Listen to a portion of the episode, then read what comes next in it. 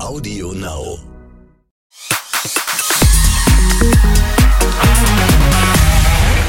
Hi, hier ist exklusiv der Podcast mit mir, Bella Lesnick. Schön, dass ihr mit dabei seid. Wir haben natürlich wieder all das für eure Ohren hier dabei, was es im Fernsehen nicht zu sehen gibt.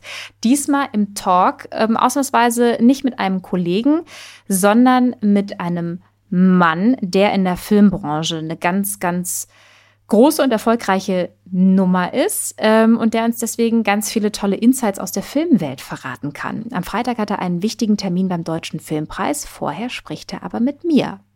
Hallo und herzlich willkommen, Simon Verhöfen. Hallo Bella, freue mich sehr, dass wir jetzt endlich sprechen nach den kurzen technischen Problemen, die ich hatte. Dass wir es geschafft haben, ne?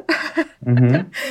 Simon, ich habe äh, bei Wikipedia recherchiert. Okay. Ähm, du bist Regisseur, Drehbuchautor, Filmproduzent, Schauspieler, Filmkomponist, der Sohn von Schauspiellegende Senta Berger. Wo steckst du eigentlich jetzt gerade? Also wir haben technische Probleme, haben wir schon angesprochen, aber die Situation, in der du dich gerade befindest, zum Einordnen, was ist los bei dir gerade? Bei mir, ich bin jetzt hier in, äh, zu Hause in der Wohnung und bin in einem, im Chaoszimmer, in dem Zimmer, was so ein bisschen mein Büro sein soll. Gleichzeitig ist es aber auch Kinderzimmer, Fitnessraum, kleines Musikstudio meines, Sohne, meines Sohnes und Gerümpelraum. ähm, deswegen habe ich auch den Hintergrund unscharf gestellt, damit du das alles nicht sehen kannst, sondern denkst, dass ich ganz professionell bin. ähm, also, also ein bisschen ähm, ja, chaotisch sieht es aus. Aber sonst bin ich eigentlich die ganze Zeit tatsächlich momentan am Arbeiten. Also das ist jetzt nur, ich wollte heute mal zu Hause sein mhm. und da muss ich mich halt hier reinsetzen. Ja. Und dein Sohn produziert Musik, der ist doch noch gar nicht so alt. Ja, mein Sohn macht Musik. Ich mache ja auch Musik und ich habe meinem Sohn, äh, der ist zehn, er wird heute elf tatsächlich, habe ich so ein kleines Musikstudio hingestellt. Also jetzt nichts verrückt teures, sondern das kann man ja ganz leicht machen heutzutage. Ein kleines Keyboard und äh, ja, der interessiert sich dafür, ja. Aber so ein bisschen Ahnung muss man schon auch haben. Also ja, also die, Frage ist dann, wie gut ist die Musik, wenn, wenn jeder Ge Musik ja. machen kann. Das ist, ja. Äh, nee, aber, aber man kann schon sehr schnell verstehen, früher war das, als ich angefangen habe, war das noch sehr, sehr komplex, dass jemand überhaupt einen Computer hatte und ein Studio und so. Und heutzutage kann man, wie auch beim Filmgeschäft, ja jeder eigentlich auch Filme drehen. Hm. Durch die Handys. Also man kann viel schneller eigentlich kreativ sein. Das finde ich ein Vorteil unserer Zeit. Es gibt viele Nachteile, aber das ist ein Vorteil. Hast du nicht das Gefühl, dass dadurch wahnsinnig dadurch, dass jeder das so einfach machen kann, weil das ist mein Gefühl manchmal, dass dadurch so viel Content in der Welt ist und dass es da äh, viel, viel schwieriger ja. ist, irgendwie Aufmerksamkeit auf seinen Content zu lenken? Ja, das ist das eine. Die Aufmerksamkeit ist schwieriger zu kriegen und es ist natürlich auch alles weniger wertvoll. Ja. Also es ist wie Fast Food. Ne? Also du konsumierst etwas, du hörst etwas, du siehst etwas und dann wird dir sofort das nächste angeboten. Ja, ich finde das auch krass. Und ich weigere mich ja bis heute, ähm, da oute ich mich auch so ein bisschen, was mein Alter angeht, ich weigere mich bis heute, Musik digital zu kaufen. Mache ich nicht. Da bist, wow, also da bist du natürlich wirklich eine der letzten äh, kämpfenden Dinosaurier. also meine ich jetzt nicht uncharmant, ne? Also du nee. bist ein sehr charmanter Dinosaurier dann. Aber es ist, ich habe auch gerade überlegt, ob wir wieder einen Plattenspieler kaufen, ja. weil ich so gerne das hätte, dass mein Sohn äh, das Gefühl hat, er hört ein Album ja. zum Beispiel mal. Und es ist nicht irgendein Song. Auf, äh, da, und dann kommt der nächste Song von, von dem ganz anderen, weißt du, wo du gar ja. keinen Bezug hast. Ja. All, ja, also ich bin, das finde ich toll. Wenn du das durchziehst, finde ich es ehrlich gesagt ziemlich toll. Aber ich kann mich dem ja nicht entziehen. Ich mache ich mache Filme, ich mache Kinofilme. Also ich bin in erster Linie, du hast vorher aufgezählt, was ich alles schon gemacht habe. Ich bin in allererster Linie Regisseur mhm. und Drehbuchautor. Das sind die zwei Dinge, die ich immer machen wollte in meinem Leben, für die ich lange kämpfen musste, dass ich sie machen darf. Kinofilme zu machen oder auch Serien zu machen. Ich habe gerade eine Serie gemacht für Amazon über Bayern München auch interessant. Mhm. Aber das ist mal, also Regie und, und Drehbücher schreiben, das ist es. Schauspieler war ich nie besonders gut. Das habe ich nur gemacht, um Kohle zu verdienen. Naja, gut, aber wenn man damit Kohle verdienen kann, dann hast du ja ein bisschen was, also so, so ganz schlecht ja, kannst du nicht gewesen so der, sein. Der charmante, ich konnte so der, der nette Schwiegersohn sein oder so, oder der arrogante Nebenbuhler, der irgendwie der Bösewicht. Also das mhm. äh, Regie und Drehbuch, das ist mein, meine Heimat. Du hast eben erzählt, du musstest dafür kämpfen, Drehbücher schreiben zu können und äh, Regie führen führen zu dürfen. Warum musstest du kämpfen? Du, weil es sehr schwer ist, generell einfach die Finanzierung zu bekommen für einen Kinofilm. Also man kriegt einfach nicht einen Kinofilm, äh, kostet halt, äh, ja, sagen wir mal, ein billiger Film kostet zwei Millionen oder eine Million, aber eigentlich ein äh, normaler Kinofilm kostet mindestens drei, vier Millionen Euro. Und dafür muss dann jeder kämpfen irgendwo, also bevor er ein bisschen etablierter ist und um diese Chance zu bekommen, dass Leute an dich glauben, dass Produzenten dieses Geld für dich versuchen hinzulegen. Also ich meine das ganz, ganz äh, trivial, pragmatisch, finanziell. Und du musst natürlich auch, äh, mein erster Film war nicht erfolgreich und der war so zwischen allen Stühlen. Also der war nicht Arthouse und der war aber auch nicht kommerziell erfolgreich.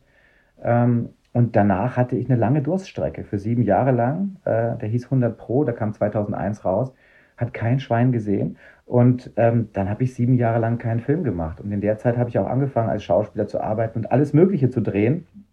Nur damit ich über die Runden komme, weil ich wollte kein Geld von meinen Eltern mehr annehmen. Ich war da 27, 28 Jahre alt und habe mir gedacht, ich, äh, ich muss jetzt, ich äh, sammle jetzt auch Erfahrungen als Schauspieler, die ich dann vielleicht später mal äh, verwenden kann. Aber es war eine harte Zeit, weil ich habe ich hab dann zwei, dreimal äh, Kinofilme oder Filme einfach am Start gehabt, die geplatzt sind, kurz vor der äh, Startlinie, wo alles stand und dann ist doch der Sender abgesprungen oder der Verleih dann ist die Finanzierung wieder zusammengebrochen und da hatte man zwei, drei Jahre für, für was gearbeitet, was dann innerhalb von einer Woche zerfallen ist, ja. Und das weiß, das glaube ich, ist den Leuten vielleicht nicht so klar, wie schwer mhm. es überhaupt ist, am Anfang mal dahin zu kommen. Oder man kriegt die Chance, aber wenn du dann eben so wie ich äh, diese erste Chance nicht so gut ge geklappt hat, ja,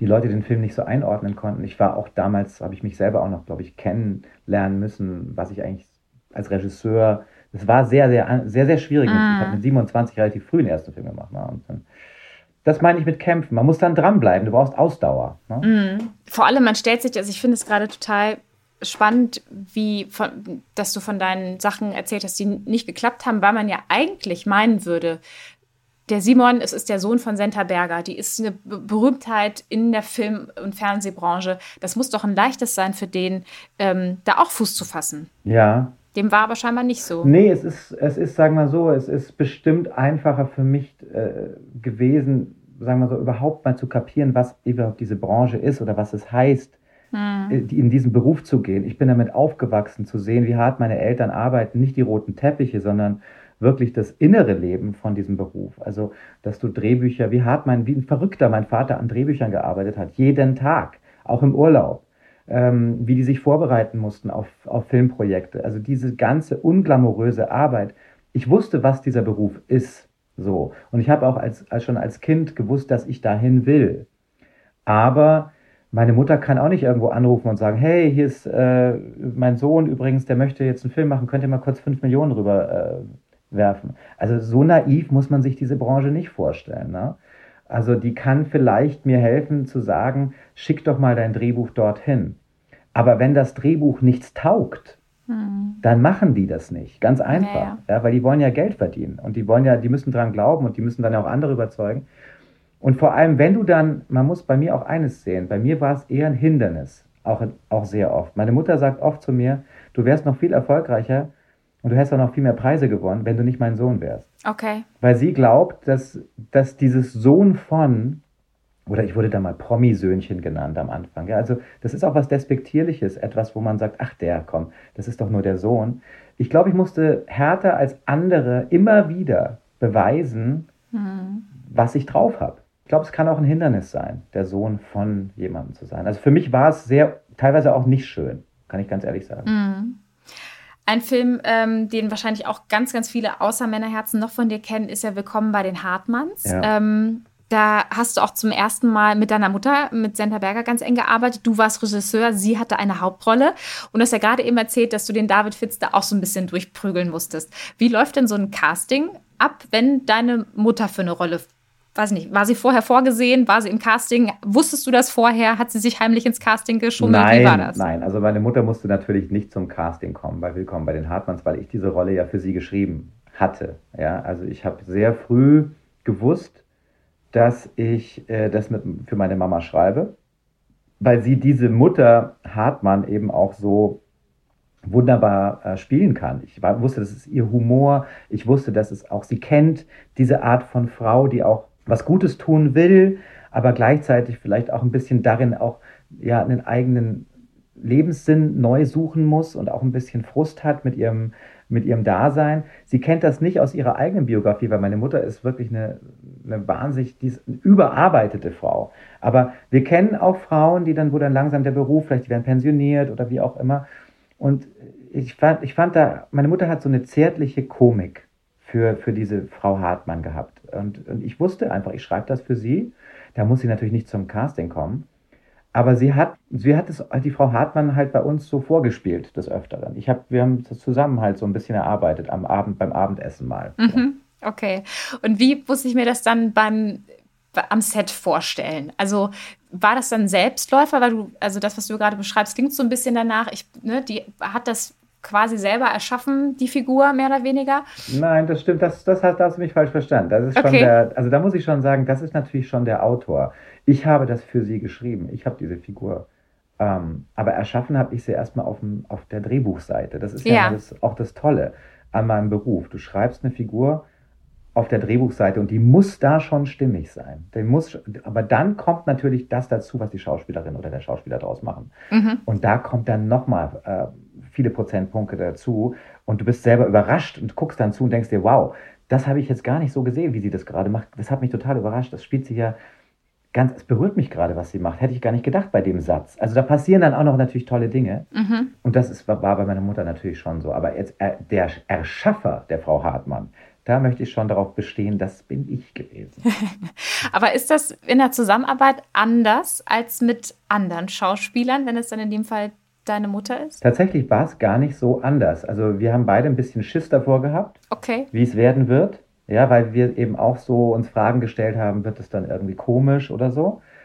Aber es, man bereitet sich ja auch gemeinsam schon vor und man hat sehr früh gemerkt, dass es eben überhaupt nicht komisch ist, sondern letztlich ist es dann ganz normal, weil ich mache meinen Job, sie macht ihren Job. Und so viel Privates ist da auch dann gar nicht am Set. Es, der Unterschied ist halt, dass ich zu ihr Mama sage. Vor 60 Leuten vom Team.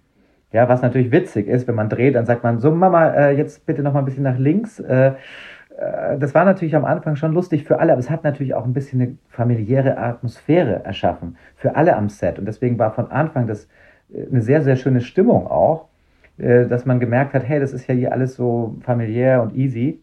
Es hat sicher dazu beigetragen, dass das wirklich ein, es war einfach ein ganz besonderer Film, auch beim Drehen, muss man wirklich sagen. Und es war natürlich auch lustig für mich als Regisseur, dass meine Hauptdarstellerin dann manchmal fragt, ob ich genug äh, im Kühlschrank habe oder bist du warm genug angezogen und so. Meine Mama ist natürlich eine Mama, ja, und die sagt dann solche Sachen. Aber das fand das Team dann ein paar Mal lustig, aber irgendwann gewöhnt man sich daran. Aber von der künstlerischen Zusammenarbeit, sage ich ganz ehrlich, war das echt nicht anders als die Arbeit mit, mit Heiner Lauterbach oder mit äh, Florian David Fitz ähm, oder mit Palina Roginski, weil, ähm, weil es dann ja um die gleichen Themen geht wie immer zwischen Regie und Schauspiel. Dass man versteht man einen Text, versteht man, wie ist das Timing in einer Szene, wo steht man, was macht man, währenddem der Dialog passiert, wie ist die Haltung der Figur. Man spricht über die Dinge, über die man halt sprechen muss. Und das Gute ist natürlich, man hat so ein Vertrauen zueinander, dass man, meine Mutter hat ein großes Vertrauen äh, auch gehabt zu dem. Und das, wenn ich ihr gesagt habe, mach das doch bitte so, dann hat sie es auch gemacht. Also es hat, hat nur ein einziges Mal, glaube ich, haben wir richtig laut gestritten. Ein einziges Mal. Und das innerhalb von 40 Drehtagen, das ist wenig. Das geht. Und was war das Thema des Streits? Ach du, ja, was ganz, nee, was ganz Triviales. Einfach so eine, ich habe was anders gesehen als sie und ich wollte es anders gespielt haben. Mhm. Aber das, das sind tatsächlich so Momente, ähm, wo ich jetzt angenommen hätte, das hätte häufiger, also dass man das Gefühl hat, sowas muss doch dann häufiger passieren, wenn dann irgendwie der Sohn dann sagt, nee, mach bitte so und die also langjährig erfahrene Schauspielerin sagt dann, nee, Moment mal, Simon, also so, äh, ich habe das jetzt schon, also so ist doch viel, viel besser. Und dass es tatsächlich nur einmal, in Anführungsstrichen, so einen ähm, ja. Konflikt gab in 40 Drehtagen, also finde ich tatsächlich äh, ja, überrascht mich. Ja, aber es ist wirklich so. Also ich meine, ich habe das Ding ja geschrieben. Das heißt, äh, das ist ja auch immer so, dass die Schauspieler eigentlich dann in mir so eine Art Beratung sehen oder in mir so eine Art, die fragen dann. Es ist oft so, ich, ich, es gibt, geht, ich lasse es so erstmal, erstmal probt man ja. Also vieles wird ja auch in der Probenzeit schon angesprochen und und es ist ja auch okay, dass ich dann die letzte Instanz bin, weil ich habe es geschrieben und manchmal müssen Schauspieler auch fragen, dann wie hast du das gemeint genau an der Stelle oder was meinst du, was da und einer muss diese, diesen Blick haben auf das Ding, weil sonst wird der Film nicht gut. Und das wissen, das wissen auch Profischauspieler vor allem und Schauspielerinnen. Deswegen, wie gesagt, meine Mama hat mir da sehr vertraut, aber auch nicht mehr oder weniger als die anderen Schauspieler. Ja. Wenn ich mhm. mich jetzt, glaube ich, halt doof angestellt hätte und wenn sie, das ist immer, das ist schon die Sache bei der Regie. Wenn du natürlich unsicher bist, sehr unsicher und, und nie, nie Antworten hast und immer selber zweifelst und was sag und dann sagst, ja, weiß ich nicht, mach mal so, wie du denkst, Das finden Schauspieler nicht gut. Wenn Schauspieler das Gefühl haben, der, der Regie, der Regisseur, der sagt einfach immer, mach doch so, wie du denkst, dann ist ja da irgendwie kein Gegenüber. Und dann mm. sie, sind sie auch ein bisschen alleingelassen. Also es ist eigentlich mh, ist es schön für eine Schauspielerin, wenn, der, wenn die Regie eine klare Meinung hat. Ja, dann kann man sagen, okay, daran kann ich mich orientieren oder ich habe auch eine Frage oder ich sehe es anders. Aber diese klare Meinung ist wichtig. Und die habe ich. Ja, das kann ich sehr fühlen. Da, ja, das kann ich mir sehr gut vorstellen, dass das äh, wichtig ist und auch, dass man sich sehr lost fühlen kann, wenn das eben fehlt ähm, im Gegenüber in der Regie. Ne? Mhm. Ähm, ich wollte fragen, ob es mal eine Zeit gab, wo das anders war, wo du das ähm, vielleicht komisch fandest, dass die äh, Senta Berger deine Mutter ist. Keine Ahnung, Teenagerzeit. Äh, das war auch so die Zeit, keine Ahnung, wenn man vielleicht irgendwie im Internet irgendwie geguckt hat oder sowas oder die Eltern deiner Mitschüler gesagt haben, Mensch. Auf jeden Fall. Also es war auf jeden Fall für mich, ähm, also als Kind habe ich darüber überhaupt nicht nachgedacht. Als Kind äh, kann ich eine Geschichte erzählen. Mein, mein Bruder und ich waren zum Beispiel in, auf dem Salzburger Festspielen dann mal dabei. Und dann war so ein riesiger Fotografenauflauf. Wir waren mit meiner Mutter da und die Fotografen haben geschrieben, Senta Berger, Senta Berger, Senta Berger, hierher. Und ähm, dann hat mein Bruder gefragt, der war irgendwie fünf, Mama, wer ist denn diese blöde Senta Berger?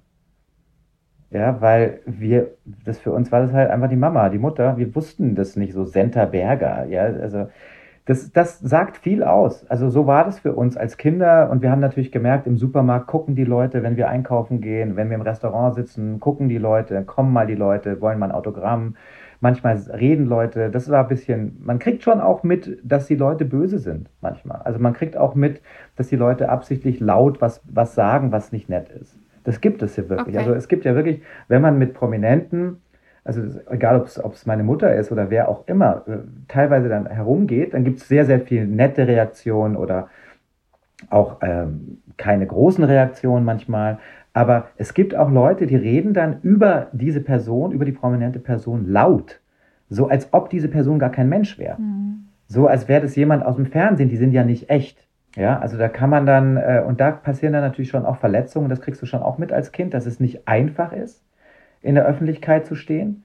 Und interessant war für mich halt dann in, in, in der Pubertät, war es dann eigentlich, habe ich dann erstmal so richtig kapiert, was meine Mutter eigentlich für einen Beruf macht, so mit Key Royal und diese großen Sachen, die in den 80er Jahren waren, die schnelle Gerdi, die Serie. Also da waren viele, da habe ich es dann kapiert und habe mich auch mehr dafür interessiert.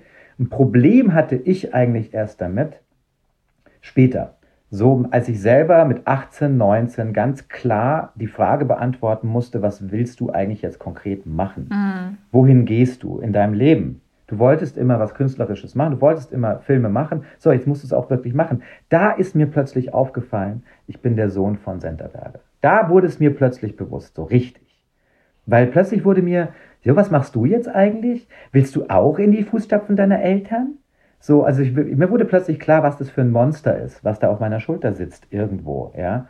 Und deswegen bin ich auch erstmal geflüchtet nach Amerika und habe dort studiert. Und das war sehr, sehr angenehm, in Amerika in der, erstmal in die Filmhochschule dort zu gehen und da musste auch erstmal reinkommen und mich dort zu beweisen, wo keiner wusste, wer meine Eltern sind. Und das hat mir viel Selbstvertrauen gegeben, weil ich einfach gemerkt habe, ich bin dort sehr ermutigt worden und äh, war einer der Studenten, wo, glaube ich, die Professoren sehr schnell gesagt haben, okay, du gehst deinen Weg, du kannst realistisch in dieser Branche arbeiten, wir glauben, dass, dass du wirklich das Zeug dazu hast. Weil da sind die knallhart, die sagen dir auch dort, die sagen auch ganz vielen in der Klasse, das wird nichts mm. am, Ende am Ende des Studiums. Und das hat mich sehr ermutigt, aber dieses, der Sohn von, habe ich ja vorher schon gesagt, das hat, ging mir wahnsinnig auf die Nerven. Äh, äh, dann und war für mich auch echt teilweise dann schwierig. Und ich bin sehr, sehr froh, dass das so absolut, jetzt ist es so wunderschön, über meine Mutter zu reden oder über meine Eltern zu reden, weil es mir so egal ist, weil ich niemand mehr was beweisen muss. Ja, und ähm, mm. das, das ist natürlich auch eine Befreiung gewesen, irgendwie, die dann so stattgefunden hat. Mm. Ja, das glaube ich. Also auch aus den Gründen, die du an, eingangs auch genannt hast, ne? wenn man dann auch mehr strampeln muss und sich mehr beweisen muss und so. Das ist ja auch unfair auf irgendeiner äh, Ebene dann einfach. Ne? Und du hast angesprochen, du hast gesagt nochmal, du hast gefragt, äh, so in der, in der Schule und so. Es gab natürlich schon Sachen, du hattest natürlich et, äh, etwas anderes als andere Kinder, weil du hast, hattest eine Achillesferse sozusagen. Es konnten dich andere Menschen verletzen über deine Mutter mm. zum Beispiel. Ja, wenn jemand irgendwie ähm, was Böses sagen wollte, dann hat er halt über deine Mutter einfach schlecht geredet, mal kurz. Weil meine Mutter war in der Öffentlichkeit und dann gab es äh, einfach Situationen, auch Lehrer, die dann irgendwie gesagt haben, naja, bei euch zu Hause, ja, ob da die Schule so ernst genommen wird, bei euch Schauspielern und so. Also so eine, so eine verachtungsvolles Attitude, ja. Das gibt's ja auch heute noch von, von, von manchen Leuten. Äh, Im Internet ist das natürlich dann multipliziert. Das muss man immer wissen, wenn man, das weißt du auch, wenn man in der Öffentlichkeit steht, ähm, dann ist es halt auch, dann darf man auch manche Sachen einfach nicht lesen, ja, weil sie auch mit Missgunst geschrieben sind, absichtlich. Sie sind von Leuten so geschrieben, die dann ihr eigenes äh, Gift, was sie in ihrem eigenen Leben aufgesammelt haben, irgendwie loswerden müssen. Und diese Seite habe ich aber früh als Kind natürlich begriffen, dass man da eine, äh, sich vor Verletzungen schützen muss. Ja, und das ist natürlich heutzutage noch schlimmer eigentlich im Internet. Ne? Und wie, wie habt ihr das, also wie, wie, konnten, hast du das dann zu Hause erzählt, wenn das passiert ist? Und ah, wie haben dir deine Eltern da helfen können, damit besser dann einen Umgang zu finden, meinetwegen, mit dieser Achillesferse? Ich habe das nicht erzählt, glaube ich, weil ich das, du gehst nicht nach Hause und sagst deiner Mutter irgendwas Schlechtes oder Hässliches, was jemand über sie gesagt hat. Im, Im Gegenteil, also du kriegst ja auch als Kind mit, wie zum Beispiel, wie man anonyme Briefe kriegt. Also wir haben ja ganz viel Autogrammpost bekommen, aber dabei sind auch immer anonyme Briefe gewesen, die halt nur Beschimpfungen waren. Okay. Vulgäre Beschimpfungen. Ähm, und die sind auch teilweise bei uns an den Autos geklebt, wenn meine Mutter wo geparkt hat. Mhm. Und das habe ich natürlich schon als sechs-, siebenjähriger mitbekommen. Oder als zwölfjähriger. Oder weißt du, wenn du dann halt selber auch lesen kannst und du siehst dann, was den Zettel, was da steht, dann merkst du ganz schnell, das sollst du nicht lesen. Und das sollte vielleicht auch deine Mutter nicht lesen. Im Gegenteil, meine Oma und ich haben solche Briefe und Karten auch abgefangen. Okay. Und haben die, haben versucht, meine Mutter davor eher zu schützen. Und ich habe da ganz sicher äh, solche Sachen, wenn sowas kam, nicht meiner Mutter erzählt. Mm. Ja. Also weil man sich da natürlich irgendwie fragt, ne, ob das irgendwie, ähm, wenn, also du hast ja scheinbar dann sehr erwachsenen Umgang damit gehabt, dass du verstanden hast, das sind Sachen, also dass du es einfach schon einordnen konntest in dem Alter. Ne? Ich meine, das merke ich manchmal bei mir. Ich sage mir das auch ganz oft, wenn ich das im Internet dann irgendwie Sachen lese, Kommentare auf Instagram, die nicht so nett sind, dann weiß mein Kopf, ja, das ist jetzt, hat jemand geschrieben, der irgendwie, ne, das hat er im Zweifel auch gar nicht so gemeint. Ähm, aber das macht natürlich trotzdem was. Ne? So. Ja, aber da muss man sich da, da gibt's, ich kenne da niemanden, der damit nicht äh, umgehen lernen muss in dieser Branche. Und manche sind Frauen, glaube ich, müssen damit sogar noch mehr ähm, mit einer gewissen, mit, mit gewissen Härten umgehen. Also auch Schauspielerinnen, die ich kenne, haben ganz oft dieses Thema gehabt, die dann einfach gesagt haben, ich habe mich gegoogelt, das mache ich nie wieder in meinem ganzen Leben. Ähm, da, die größten Schauspielerinnen dieses Landes äh, haben alle das lernen müssen. Ja, und auch äh, jeder, der irgendwie in, dieser Öffentlich in der Öffentlichkeit steht. Ja, das gehört halt leider dazu. Also muss man, muss man, das gehört halt zu unserer, ich meine, schau mal, was Politiker aushalten müssen oder Politikerinnen. Ja, ja. Also das gehört halt einfach dazu und muss man heutzutage, aber dadurch, dass alles, ist es, dadurch, wie wir vorher gesagt haben, dass ja alles so viel Information ist und so viel passiert am Tag und diese ganze, dieses Tempo, dadurch wird das natürlich alles so irrelevant auch. Es ist so scheißegal, ob irgendwelche Arschlöcher was schreiben im Internet, sorry für meine, für meine Sprache, äh, weil es ist, es ist im großen Konzert, was da spielt im Internet, geht das ja eh alles unter und damit muss man halt, es gibt, da ist wichtiger einfach, was du machst für dich und was du für Arbeit leistest für dich und äh, was dann, wie das aufgenommen wird, äh, ist, also zum, in diesen kleinen Stimmen, das muss man, glaube ich, da muss man sehr relativ sehen. Mm. Es gibt ja auch sehr, sehr viel Liebe und nette und positive und ermutigende Kommentare. Das darf man nicht vergessen. Die sind immer noch in der absoluten Mehrheit. Das stimmt. Ähm, die gutmeinenden Menschen und selbst wenn sie Kritik äußern, äh, die es vielleicht gut meinen, ja, diese Leute, die wirklich nur verletzen wollen, sind in der absoluten Minderheit. Das stimmt. Und das ist ja so das Verrückte, dass man sich aber trotzdem so auf die so konzentriert, ne? Also auch im Herzen. Das ist, das ist, was so nachhalt und diese vielen netten es dann irgendwie ein bisschen schwerer haben. Aber das, äh, ja, das stimmt natürlich. Das ist genauso, wenn du, weißt du, wenn ich ein Drehbuch schreibe und ich, ähm, also und ich bin dann im Kino und ich sehe dann eine Testvorführung äh, oder ich habe ein erstes Testscreening von mir aus nur mit Freunden oder wie auch immer, das sind dann zehn Leute da und neun lachen und einer nicht dann beschäftigt mich dieser eine, diese eine Person. Hm. Weißt du? Also das ist, genau das ist es eigentlich auch schon. Man ist halt selber auch so verletzlich, wenn man selber was macht. Ja, total. Ja, und rausgeht, dann frage ich mich, wieso hat jetzt die nicht gelacht? Wir haben neun Leute gelacht, eine nicht und die beschäftigt mich. Und das ist halt, Naja. Das ist doch evolutionstechnisch zu begründen. Ich habe das irgendwo mal gelesen, weil nämlich, wenn einer irgendwas Schlechtes oder was, was Gefährliches vielleicht das auch, auch erkennt, damals als Steinzeitmenschen noch irgendwie äh, der Lifestyle war, ähm, dass man sich dann, dass, dass es gut ist, sich daran zu orientieren, weil es könnte ja etwas sein, was tatsächlich unser Leben bedroht und dass wir deswegen da so, so sehr mit dem Fokus drauf sind. Weil wenn alles gut ist, ist halt alles gut. Ne? Dann ist es braucht es gar nicht die große Aufmerksamkeit sozusagen. Hört sich sehr plausibel an. Ja. ja ich ne? finde es sowieso wahnsinnig faszinierend, äh, wie viel man äh, eigentlich zurückverfolgen kann in sich selbst, auch an Reaktionen auf, auf äh, Urzeitmechanismen, die man vielleicht seit der Steinzeit als Mensch ähm, einfach verinnerlicht hat, ohne es zu wissen jetzt. Und vieles, wenn man Angst hat, wenn, wenn, wenn man sich unwohl fühlt, in sozialen Situationen. Es gibt so viele Momente, wo man eigentlich nicht genau weiß, warum man jetzt mhm. so fühlt, wie man fühlt. Und sehr oft hat es, glaube ich, mit, mit evolutionsgeschichtlichen mhm. oder evolutionsbiologischen Dingen zu tun. Ja, super spannend. Wie so ein Gehirn einfach tickt, ne? wie es einfach halt irgendwie losgaloppiert, ohne dass man da irgendwie zugreifen kann so richtig und hinterher dann erst merkt, okay, so wird es wohl gewesen sein. Aber wenn du diese Test... Ähm, Vorführung gerade erwähnt hast. Weil ich habe mich gefragt, wie das abläuft. Man hat dann ein Drehbuch geschrieben, man hat es gedreht. Wer sieht dann das fertige Produkt als erstes und wie wählst du den Kreis aus an Leuten, dem du dein Baby, dein aktuelles, dann als allererstes zeigst? Naja, also erstmal hast du natürlich deinen Kreis von Mitarbeitern, mit dem du ja sowieso den Film zu Ende bringst. Das heißt, deine Editoren, also die den Film mit dir schneiden, aus dem ganzen Material, was du gedreht hast, wirklich den Film machen, die sind natürlich schon ein Publikum, ja die sind zwar, die kreieren das auch, aber die sind auch ein Publikum. Da tauscht man sich ja ständig aus. Dann kommen die Produzenten mal vorbei, schauen sich eine, eine rohe Rough Cut an, ein Rough Cut, also wo es noch nicht so stimmt, einfach nur mal so, um ein Gefühl zu kriegen. Der Rough Cut ist meistens eine Katastrophe. Wenn man dieses Screening hat, will man sich am liebsten danach erhängen. Also entschuldige, wenn ich so böse, böse vergleiche, äh, aber es ist so deprimierend meistens, wenn man den Rough Cut zusammen sieht, weil man sich denkt, nichts funktioniert. Ja? Also ist, die Musik sitzt nicht richtig, das Bild ist nicht bearbeitet, das Timing stimmt noch nicht, nichts funktioniert. Besonders bei einer Komödie denkt man sich, oh Gott. Ja? Und dann kommt eben der, die Phase des Feinschnittes, wo man wirklich die Details bearbeitet und dann entsteht das Baby so richtig.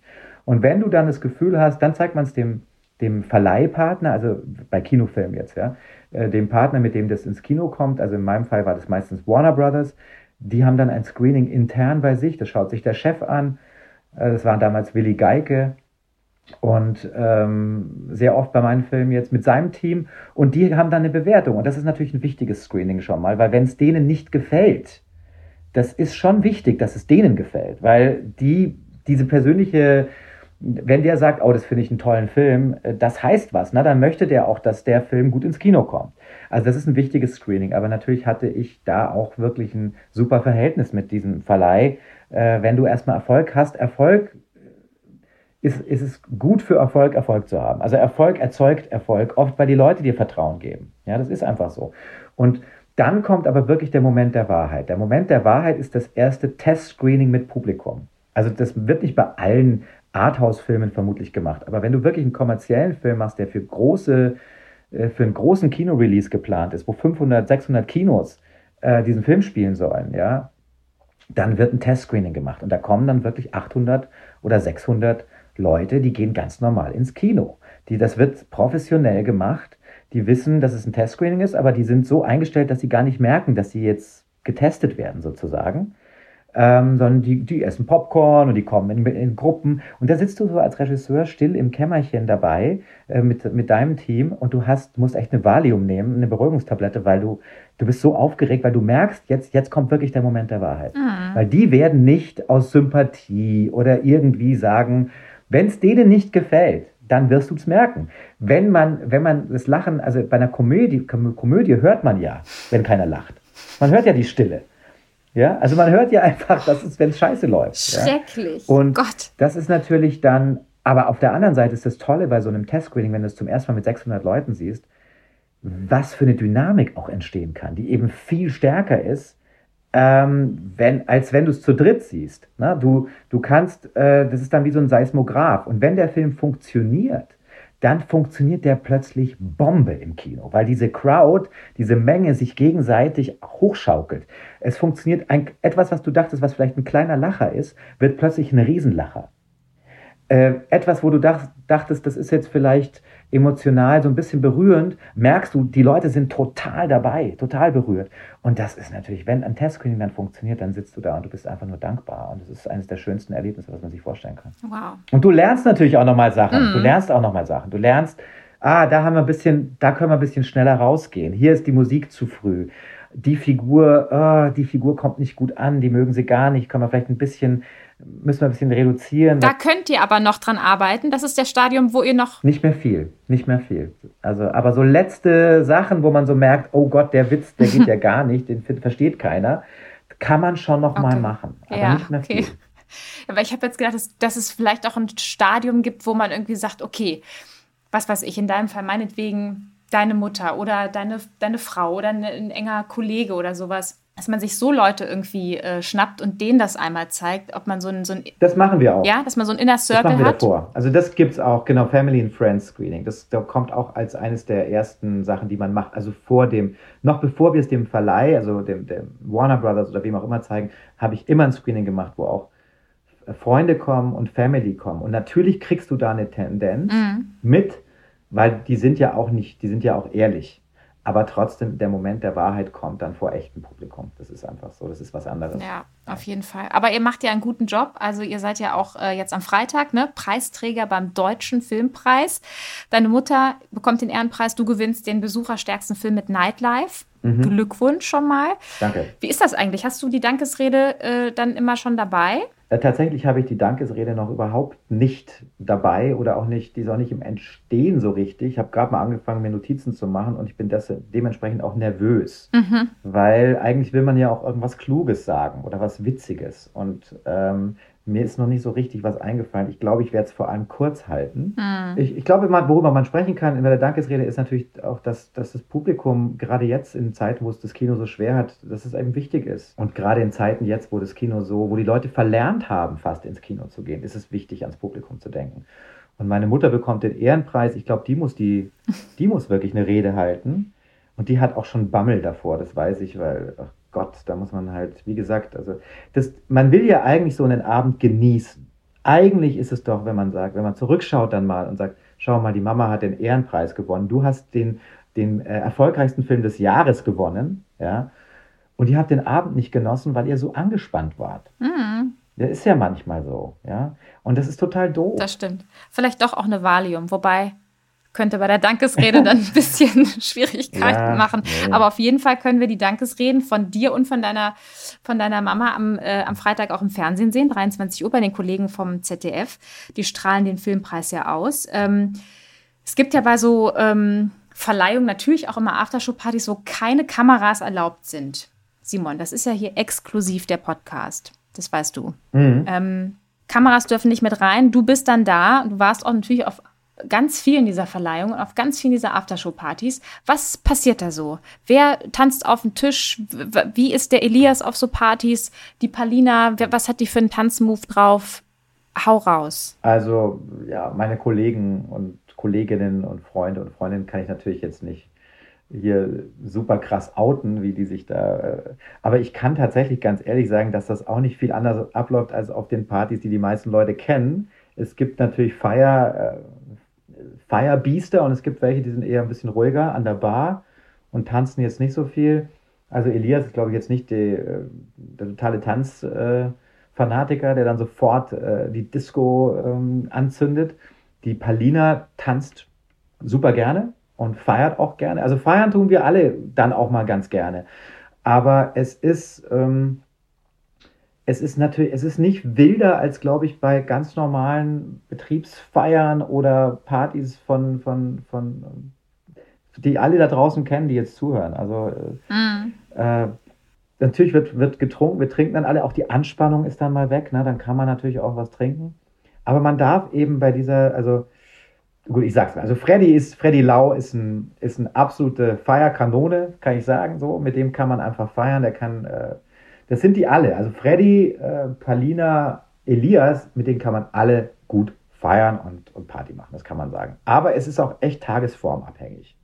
Es kann auch sein, dass der Elias sofort sagt, du, ich gehe nach Hause. Ach. So, ich will es ein bisschen ruhiger haben. Ja, kann auch, der ist natürlich, jemand wie Elias ist natürlich auch dann immer noch im Fokus. Also diese, auch wenn die Fotografen wechseln, die, die Blicke, die Attention ist weiter da und ich verstehe das, dass solche Leute, solche Stars sich auch dann meistens schneller zurückziehen und dann in den eigenen vier Wänden weiterfeiern. Mhm. Ja, kann ich auch nachvollziehen. Das stimmt allerdings. Ähm, du hast ja schon viel in deinem Leben gemacht. Ähm, auch deinen Schauspielausflug selbst fand ich, fand ich ganz interessant. Aber du hättest ja auch ähm, auf Fußballerpartys landen können, weil es ja mal so eine, so eine Phase gab, wo du ganz nah dran, möchte ich jetzt mal sagen, an der Fußballerkarriere warst. Hm. Was war da los? Wie kann das sein? Ja, wie weit ich jetzt gekommen wäre im Fußball, das kann ich jetzt nicht genau sagen. äh, vielleicht wäre ich auch in der dritten österreichischen Liga gelandet oder so. Aber ich hatte mal, ich habe eben sehr hochklassig gespielt ähm, bei 1860 München, ähm, bei den Löwen bis zur A-Jugend und wollte, da hatte, da gab es schon auch die Überlegungen natürlich. Ich habe mich dann schwer verletzt, äh, Kreuzbandriss und Schienbein- und Wadenbeinbruch. Und dann ging aber auch, du brauchst so einen Willen, um da reinzukommen. Du musst hunderttausendprozentig wissen, das ist das, was ich machen möchte, damit du überhaupt eine Chance hast, dich da durchzusetzen. Den hatte ich nicht, diesen Willen. Weil ich habe mich dann eben angefangen, auch für Film immer mehr zu interessieren und ich so, und wenn du das, das kannst du vergessen. Also du wirst nicht mal so nebenher Fußballprofi. Das kann ich natürlich jetzt auch noch mehr sagen, weil ich jetzt, ich habe ja diese Serie gemacht für Amazon mm. äh, über Bayern München, äh, jetzt gerade, die dann im November kommt. Und da ist vor allem auch immer wieder faszinierend für mich gewesen, sich zu überlegen, durch wie viele Hunderttausende von, von Jugendspielern die sich durchsetzen mussten. Ja, um dann ein Thomas Müller, ja, der da irgendwie den Traum lebt von jedem zweiten Fußballkind. Das ist schon krass, was, was, wie, wie die überhaupt dieses Hasenrennen gewinnen mussten, um überhaupt mal dahin zu kommen. Ja. Und dann leben sie schon eine sehr, sehr, sehr besondere Existenz. Das ist schon klar. Also Profifußballerleben von heute, das ist schon krass. Ja, du warst da jetzt sehr nah dran, einfach durch die, durch die Arbeit an, dem, an der Serie. Ähm, Wäre das jetzt zurückblickend etwas, wo du sagst, ach Mensch, das hätte mir jetzt doch auch gefallen oder bist du froh, dass du beim Film gelandet bist, dass du dich dafür entschieden hast? Ich glaube, ich bin froh, dass ich beim Film gelandet bin, deshalb, weil ähm, das auch ein Leben lang eine Karriere sein kann und ich auch noch mit 60 äh, theoretisch eben meinen Beruf gut machen kann und, und immer besser darin werden kann eigentlich und diese, alles was beim, ich kann ja beim, aber was toll ist eben ist beim Film, dass man in solche Welten eintauchen darf. Beim Film ganz oft als Regisseur kommst du halt an Orte, an die du sonst nicht kommen würdest, ja. Du darfst beim, äh, wenn du in einem Flugzeug drehst, dann gehst du halt wirklich, kommst du an Orte, die, wo sonst nur Flugzeugtechniker hinkommen. Nur als Beispiel. Wenn du in einem Fußballverein drehst, dann bist du plötzlich in der Kabine, ja. Also du kommst in diese Welten, an die, das ist das Tolle äh, an meinem Beruf aber was man natürlich schon sagen muss, wenn man so vor 70.000 Leuten mal spielt, ja, als, als, als Fußballspieler und dann da ein Tor schießt, dieses Gefühl, es, dieser, was vielleicht früher die Gladiatoren erlebt haben im alten Rom, äh, gut, äh, glücklicherweise werden Fußballprofis heute nicht äh, tot aus dem Stadion gezogen, bei Gladiatoren im alten Rom ging es ja noch um Leben und Tod, aber dieses High, dieser Kick, vor so vielen Leuten Sport zu machen und dann vielleicht ein Tor zu schießen oder eine gute Aktion zu haben oder zu kämpfen, und da dramatische oder, oder die, diese ganze Spannung zu erleben und diese Freude, das ist, glaube ich, etwas, wo ich schon sage, das würde ich gerne mal erleben. Ja. Das habe ich natürlich als Jugendlicher ein bisschen erlebt, auch mal vor 30.000 Leuten gespielt, immerhin. Aber so wirklich, was die erleben, die Jungs da auf dem Feld, das ist so ein Kick. Äh, da bin ich schon ein bisschen neidisch. Aber es ist natürlich, das stimmt, das ist total toll, dass du ähm, mit deinem Beruf wirklich reinschnuppern kannst in ganz viele verschiedene Welten. Und das ist ja, jeder Film hat dann auch ein, ein, anderes zentrales Thema. Und auch jetzt, wenn wir jetzt zum Beispiel Willkommen bei den Hartmanns nehmen, das Flüchtlingsthema, ne, was, was du dir da vorgenommen hast und das auf eine ganz tolle, unverkrampfte, humoristische Weise dich dem Thema genähert hast. Ähm, wenn du jetzt in die Zukunft denkst, jetzt ist das Thema Fußball gerade, ähm, kommt jetzt irgendwie raus und ist abgehakt. Ähm, was für Themen würden dich noch interessieren, weil was jetzt so gerade in der Welt ist, ist natürlich Impfproblematik, Corona. Du warst ja auch erkrankt, also ist durchaus etwas, was uns ja sowieso alle betrifft, aber wenn man da auch betroffen war, auch schon mal noch mal ganz anders näher. Wäre das ein Thema, wo du dich rantrauen würdest, was dich interessieren würde? Ja, ich hatte mir immer mal überlegt, eine Corona-Komödie zu machen. Also klingt das natürlich wieder total absurd, aber ich habe ja auch eine Flüchtlingskomödie gemacht ähm, und da auch wirklich beide Seiten gezeigt der Medaille. Also Wichtige an Willkommen bei den Hartmanns war für mich eben, dass es nicht irgendwie so ein äh, Angela Merkel Propagandafilm war, sondern ein, dass er sehr komplex auch die Fragen aufgeworfen hat, die innerhalb einer Familie was ja eine Metapher war für das Land, da entstanden sind und dass er auch, wie du gesagt hast, unverkrampft diese Fragen auch gestellt hat. Ja? Und trotzdem am Schluss natürlich eine humanistische Message hatte, was diesen äh, was den Flüchtlingen in meinem Film anging. Was nicht heißt, dass alle Flüchtlinge oder Menschen, die zu uns kommen, so sind wie, dieser, wie diese Figur in meinem Film. Also ich glaube, mir geht es immer darum, ähm, dann dem Thema auch wirklich auf den Grund zu gehen und, und ähm, und nicht so eine platte Message nur zu haben. Ja, also ich glaube bei der Corona und das und wie überfordert und wie verwirrt wir alle sind oftmals bei Themen. Daraus kommt halt eine Komödie gut zustande. Das war sowohl in der Flüchtlingskrise so, weil da gab es viel Verwirrung, da gab es viel äh, Fragen und da leider auch viel Polarisierung, was schade ist. Da hätte man auch, finde ich, anders drüber reden können miteinander als, als Gesellschaft. Aber ähm, also ehrlicher auch, offener. Aber in, in dem Fall bei Corona denke ich, dass allein so ein Lockdown, das, das wäre natürlich schon eine Situation, wo man auch eine tolle Komödie oder auch einen Thriller draus machen könnte.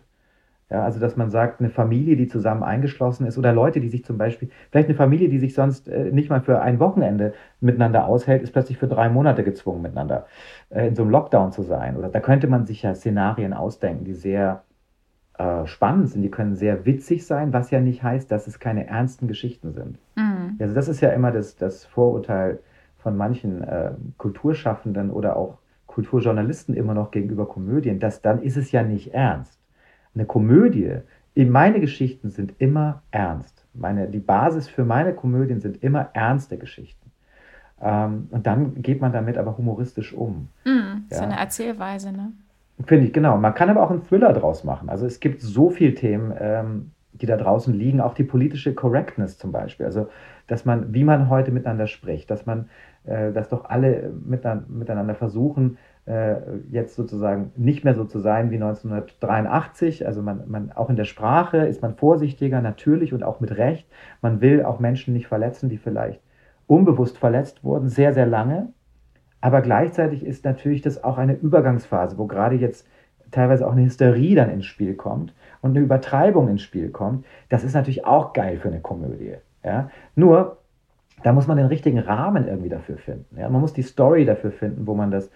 Oder ein Shitstorm. Ich wollte auch immer mal eine Komödie über den Shitstorm. Oh ja, ja? das, das wäre toll. Mach das, Simon. Ja, Deine Herangehensweise an Shitstorm möchte ich, bin ich sofort dabei.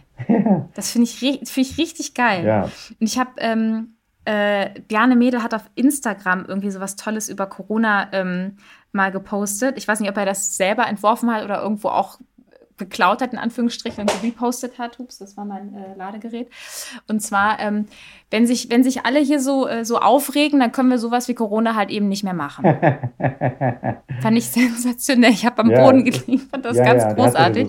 So und habe dann irgendwie und dann habe ich nämlich auch, ja, ich finde halt irgendwie die Herangehensweise irgendwie ja, also ein Thema, was uns alle so krass betrifft und berührt und emotionalisiert und das irgendwie tatsächlich unverkrampft humoristisch ist, hat auch sowas Entwaffnendes und sowas. Ja, es ist eine Art von Befreiung auch für die Gesellschaft dann. Also ich glaube, dass man, wenn man eine Komödie machen würde über die Corona-Zeit, die ja, was ja auch nicht heißt, dass man dann unsensibel vorgehen muss. Ja, es sind ja, es sind Leute zum Beispiel gestorben an Corona, die ich mhm. auch kenne.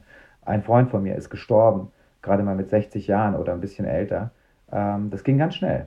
Ja, also das, äh, so, ich sage nur, das, das mm. muss man mhm. wissen. Ja, es geht hier auch um ernste Themen. Wenn man einen Film drüber macht, muss eben auch Emotion dann rein. Aber die Leute müssen auch darüber lachen können, müssen auch über sich lachen können, über die Absurditäten, die wir erleben, über den Irrsinn. Und ich meine, es ist ja ganz klar, dass manche der Regelungen, die wir auch erfahren haben, totaler Bullshit sind. Ja, also man kann ja einfach mit einem gesunden Menschenverstand sehen, dass manches ist total unverhältnismäßig. Aber das liegt auch an einer, an einer überforderten Regierung, an einer überforderten Gesellschaft.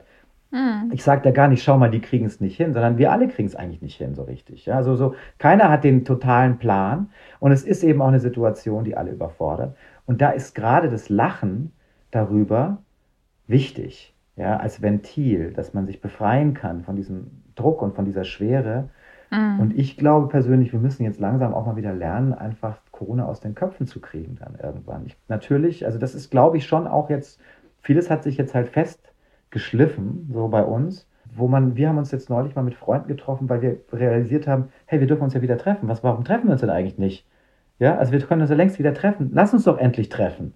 Also die Gesellschaft hat sich auch selber so ein bisschen dann koronisiert mm. ja, und hält sich ja. an Vorgaben, die es vielleicht gar nicht mehr gibt teilweise. Ja, und dein Film, also ich meine, das ist jetzt ein klarer Arbeitsauftrag, glaube ich. Ich glaube, es ist auch so rübergekommen, ne? Dass der Film über Corona von dir, Simon, einfach jetzt das nächste Projekt ist, auf das wir alle uns wirklich freuen. Nee, tatsächlich, tatsächlich mache ich ja erstmal, du hast ja, du hast ja vollkommen recht. Das Problem bei mir ist, ich kann ja immer nur einen Film machen und das dauert immer so lang. Und ich mache jetzt erstmal einen Film über Milli Vanilli. Ach. Über die Popband Milli Vanilli, die in den 90er Jahren oder 80er Jahren, Ende der 80er Jahre, sehr erfolgreich war mit, mit Hits wie Girl You Know It's True zum mhm. Beispiel und die aber nicht selber gesungen haben. Und das wurde, der Skandal wurde dann aufgedeckt. Und das ist ein ganz spannender Stoff. Für mich als Münchner auch, weil da kam nämlich einer von den beiden her, Rob Pilatus kam aus München. Frank Farian hat die produziert. Es war der größte Skandal eigentlich in der amerikanischen Musikgeschichte und es ist eine deutsche Geschichte eigentlich. Mhm. Ja? Ähm, also den Stoff versuche ich jetzt erstmal irgendwie ähm, zu bändigen. Okay. Ja, der ist noch nicht so. Aber, aber dann Corona. Dann sofort, ja. Also, ja, Super. Also wenn wir uns einfach darauf jetzt hier verständigen können, bin ich total glücklich. Simon. Okay, okay, dann mache ich das so. Für dich. Super. Ja, sehr, sehr gut. Simon, dann ähm, danke ich dir an dieser Stelle dafür, dass ich dir das abgenommen habe, dass äh, das jetzt äh, so klar ist mit dem Film und ja. ähm, dass du zu Gast warst dass du zu Gast warst in unserem Podcast. Ja, ich danke dir, war ein sehr schönes Gespräch, Bella. Danke dir. Vielen Dank und äh, viel Spaß am Freitag beim Filmpreis. Und ähm, ja, ich äh, freue mich auf alles, was von dir noch so kommt. Vielen Dank. Ja, ich, ich werde mein Bestes geben, euch weiter zu unterhalten. Und ihr schaut bitte unbedingt gerne Simons Filme, alles tolle Sachen, die er gemacht hat. Hört auch gerne die anderen Podcast-Folgen hier von uns. Und wenn ihr mögt, dann lasst uns gerne ein Like oder ein Follow da. Und wir hören uns dann am nächsten Samstag zu einer neuen Folge. Bis dann. Tschüss.